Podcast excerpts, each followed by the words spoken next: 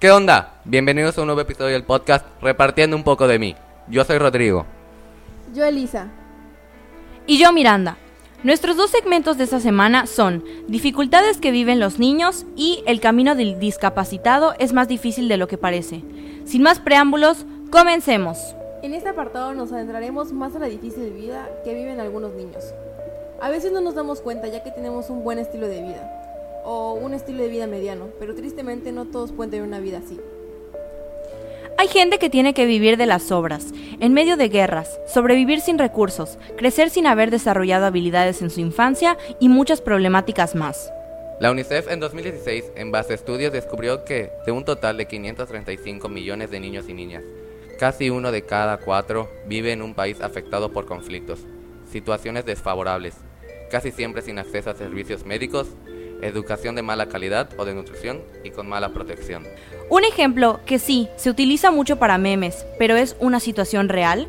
En África habitan cerca de las tres cuartas partes, un equivalente a 393 millones del total mundial de niños que viven en países afectados por situaciones de emergencia.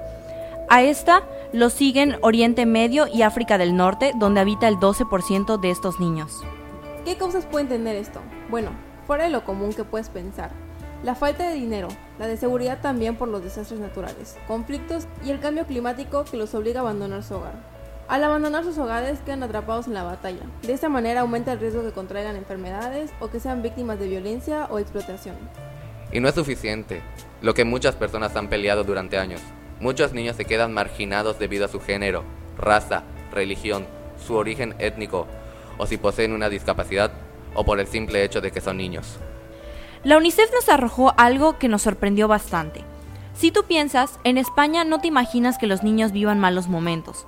Claro, no todo es color de rosas, eso es imposible, pero según la UNICEF, los niños en España sufren de discriminación. Unos ejemplos son la falta de inversión en la infancia. Los niños están fuera del entorno familiar, la pobreza infantil. No todos los niños estudian, los niños migrantes no son protegidos y muchas otras situaciones que nunca te imaginarías.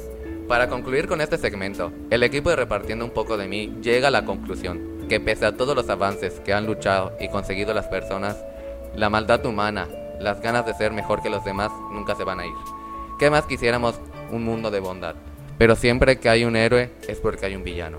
Con esto concluimos nuestro primer segmento, dificultades que viven los niños. Pasemos con el segundo. En nuestro segundo segmento, El camino del discapacitado es más difícil de lo que parece, hablaremos de la vida de la gente con discapacidad. Como sabemos, vivir con discapacidad es bastante difícil, no solo para la persona que lo vive, sino también para el que lo ayuda en su día a día. Usualmente cuando son niños tienen a sus mamás y a sus papás para que vean por ellos, pero ¿qué pasa con los que son adultos y no reciben ayuda de nadie más? Obligándolos a sobrevivir por sí solos. Exacto, como decían Miranda y Elisa, la vida de la gente con discapacidad debe ser extremadamente complicada para algunos en su mayoría. Así que nosotros debemos de ser un poco más agradecidos con los que tenemos, ya que no sabemos cuándo podríamos estar en la misma situación. Tienes toda la razón, Rodrigo. También debemos ser más empáticos con los demás, desde ayudar a un discapacitado a cruzar la calle o hasta dar un apoyo más económico a las asociaciones que ayudan a estas personitas, para que lleven una vida más tranquila. Dependiendo del grupo y las circunstancias en las que se encuentran, las personas con discapacidad pueden experimentar una mayor vulnerabilidad a afecciones secundarias, enfermedades relacionadas con su edad y una frecuencia más elevada de comportamientos nocivos para la salud y la muerte prematura.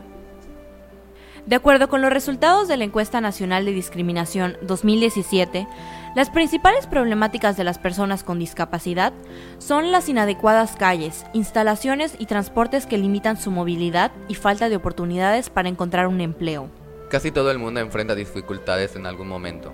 Sin embargo, las personas con discapacidad tienen las barreras más presentes y tienen un mayor impacto en ellos. Existen varias barreras que se les presentan, de actitud, de comunicación, físicas, políticas, programáticas, sociales y de transporte. Estas son algunas de las más significativas. Las barreras de actitud se refieren a las personas que no pueden ser conscientes de las dificultades para llegar o entrar a algún lugar. Pueden limitar la participación de personas discapacitadas en actividades comunes de la vida cotidiana. En esta entran los estereotipos, los prejuicios y la discriminación. Después de las barreras de comunicación, Estas las viven las personas que están afectadas en la audición, el habla, la lectura, la escritura o en el entendimiento. Un ejemplo son poner las famosas letras pequeñas en material importante. Poner las letras pequeñas pone en desventaja a las personas con problemas de visión, ya que no notan lo que está escrito. Las barreras físicas. Estas son las más comunes en la vida cotidiana. Son los obstáculos estructurales en los entornos naturales o hechos por el hombre, que bloquean la movilidad o el acceso a ciertos lugares.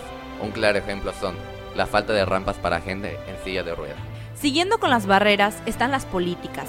Estas están ligadas a la falta de concientización o cuando no se hacen cumplir las leyes y regulaciones existentes que exigen los programas. Unos ejemplos son negarles a las personas con discapacidad que reúnen ciertos requisitos la oportunidad de participar o de beneficiarse de programas, servicios u otros beneficios con financiación federal. Después tenemos las barreras programáticas. Estas son las que limitan la prestación eficaz de un programa de salud pública o de atención médica a personas con diferentes deficiencias. Unos claros ejemplos es cuando se les da un horario inconveniente o cuando en las instalaciones no cuentan con el equipo necesario. La penúltima barrera es la barrera social.